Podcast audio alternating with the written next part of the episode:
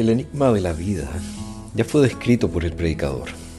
Su conclusión fue, nada hay nuevo debajo del sol. Ahora, él nos presenta un breve resumen de su viaje personal en búsqueda de sentido. Nos dice que dedicó su corazón a investigar y a explorar con sabiduría todo lo que se hace debajo del cielo. Si algo conoces de la historia de Salomón, no te sorprenderás de que la sabiduría ocupe un lugar destacado en su búsqueda de sentido. La palabra hebrea que usa para sabiduría ha sido interpretada por un erudito como sabio por experiencia de vida y hábil en asuntos tanto humanos como divinos. Desde la perspectiva de Salomón, la sabiduría debería ser un fin en sí misma, pero queda claro, por lo que él dice, que incluso la sabiduría tiene sus trágicas limitaciones. En este punto del libro, el predicador nos presenta sus credenciales, sus capacidades. Cuando leemos algo, siempre es bueno tener un cuadro de referencia acerca del autor. Ahora el predicador nos habla de su posición. Él era hijo de David y Dios le concedió una gran sabiduría. La sabiduría de Salomón fue puesta a prueba en la historia de las dos rameras. Además, eh, fue autor y coleccionista de literatura sapiencial. Se le atribuyen los libros de Proverbios y el Cantar de Cantares y se dice que escribió más de mil canciones, aunque solo dos están incluidas en el libro de los Salmos. La segunda cosa que vemos como credencial de Salomón o del predicador eh, es su riqueza. Salomón era riquísimo, y aunque su riqueza fue un regalo de Dios, como muchos reyes antes que él y desde entonces, su riqueza contribuyó a su caída al utilizar la ubicación estratégica de su reino, Salomón pudo monopolizar una de las rutas comerciales más importantes de su época y con un ojo empresarial aseguró una alianza con los fenicios en el comercio marítimo, abriendo un importante puerto en Eliat, en el Golfo de Acaba. La plata, nos dice Primero de Reyes, era tan común en Jerusalén como las piedras. Y por eso Salomón adoptó un estilo de vida lujoso, construyendo un palacio para él y sus 700 esposas y 300 concubinas. Comparado con Salomón, incluso los más ricos de hoy en nuestro país parecen pobres. Su liderazgo durante su reinado hubo poco conflicto entre Israel y las naciones vecinas. Esto se debió principalmente a las alianzas que formó a través de sus matrimonios con mujeres extranjeras de familias importantes. Se casó con la hija de Faraón, forjando así un vínculo entre Israel y Egipto. También se convirtió en aliado de Hiram, rey de Tiro. Esto le permitió llevar a cabo el comercio marítimo en unión con los fenicios, pero también provocó un gran malestar al comprometerse a darle 20 ciudades galileas a cambio de ayuda. Bajo su administración los límites eh, tribales tradicionales fueron reemplazados por la introducción de gobernadores. Sin embargo, pronto surgió el resentimiento en la nación cuando comenzó a reclutar al pueblo como trabajadores para llevar a cabo sus ambiciosos proyectos de construcción. Además está la gran obra de Salomón. ¿Cuál fue? La construcción del templo, que era tan anhelado por el corazón de su padre David.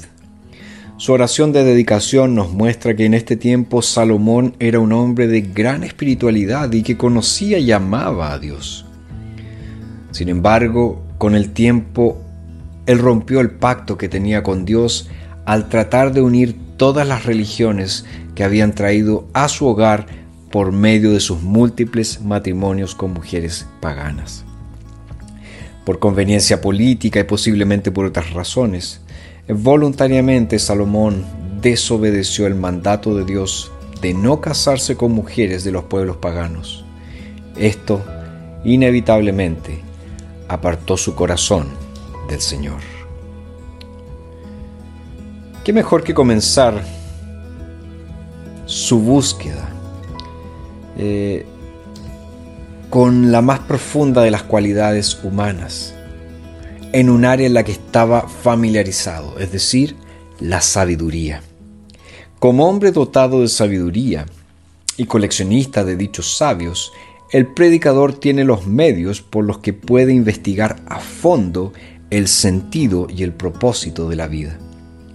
Sin embargo, descubrirá, a medida que se sumerge en su búsqueda, que el instrumento de su investigación finalmente se va a reír de él y lo llevará a la desesperación cuando descubra la futilidad de la vida debajo del sol. Las cualidades más divinas en un hombre solo pueden traer desdicha si la vida de ese hombre es impía. En esta etapa, lo que el predicador buscaba más que cualquier otra cosa era el conocimiento. nosotros podemos observar cuántas veces las palabras sabiduría y conocimiento aparecen en estos versículos. Pero como millones de otros que han estimado sus mentes eh, como lo más importante y que las han llevado hasta el límite, el predicador no encontró una satisfacción duradera en esta búsqueda. El mundo seguía lleno de problemas que no se podían resolver y no podía darle sentido y valor a la vida. Llegó a creer que toda la actividad humana es vanidad y aflicción de espíritu y que nunca podría obtener la realización completa. La búsqueda del predicador lo llevó más lejos que cualquiera de sus predecesores y se convirtió en el hombre más sabio que jamás haya vivido. Prestó especial atención a la cuestión de qué estándar se debe usar para decidir si una cosa es sabiduría o locura. Pero entonces un pensamiento cruzó por su mente. ¿Cuál es el punto de tal conocimiento? Exactamente a dónde he llegado cuando he respondido a esa pregunta. La búsqueda del sentido de la vida es frustrante porque es inalcanzable debajo del sol. Cuando una persona se vuelve más sabia y ve que no está más cerca de su objetivo que antes, ¿cuánto? ¿Cuán grande es su decepción? ¿Quién puede describir su amargura y su dolor? En esta sección el predicador reintroduce dos de sus dichos, debajo del sol y vanidad. También introduce un tercero, aflicción de espíritu. Estas palabras resumen lo que está tratando de decir sobre la futilidad de la vida en esta tierra, de la vida debajo del sol también introduce un proverbio para fortalecer y ampliar lo que dijo anteriormente. Él dice, lo torcido no se puede enderezar y lo incompleto no se puede completar. Si tratamos de descubrir el sentido de la vida y en el proceso dejamos a Dios fuera de la ecuación, nuestra conclusión será distorsionada e ilusoria. Si procedemos así nos quedamos con una conclusión distorsionada que no se puede enderezar hasta que Dios vuelva a entrar en la ecuación. Sin Dios, nuestra conclusión no tiene fundamento. El predicador hace una pausa antes de pasar a otro proverbio. Eh, una vez más usa la expresión aflicción de espíritu. ¿Para qué? Para describir la frustración y la inutilidad cada vez mayores de su búsqueda.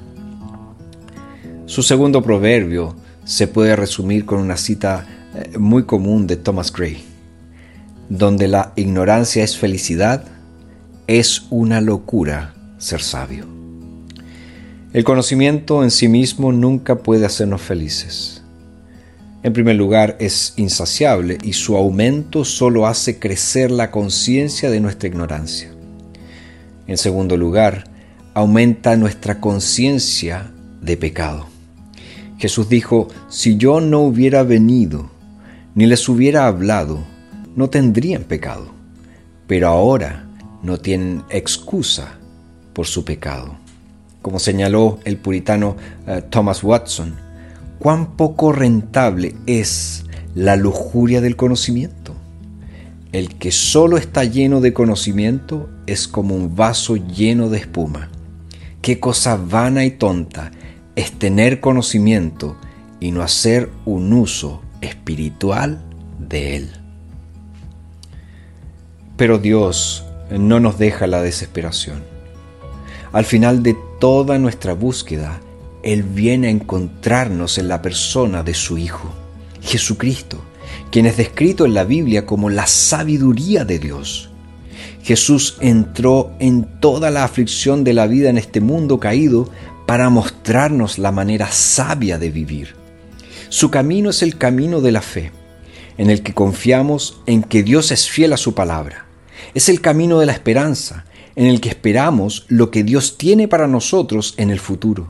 Es el camino del amor, en el que encontramos sentido a la vida viviendo para los demás, en lugar de vivir para nosotros mismos. Si seguimos a Jesús y su sabiduría, no seguiremos tratando de enderezar lo que está torcido solo para nuestro provecho, sino que nos someteremos humildemente a la forma en que Dios quiere que sean las cosas, tal como lo hizo Jesús cuando fue a la cruz y murió por nuestros pecados. Si seguimos su sabiduría, nuestra vida ganará valor. Jesús se encargará de que al final todos los libros contables de Dios cuadren, incluida nuestra propia cuenta personal, que Él reconciliará con su propia sangre. Por lo tanto, nuestra actual aflicción no durará para siempre, incluidas todas las luchas que tenemos para comprender el sentido de la vida. Pronto, todas nuestras penas se acabarán. Para nuestro gozo eterno, estaremos con Jesús para siempre y encontraremos en Él la respuesta a todas nuestras preguntas. Bye.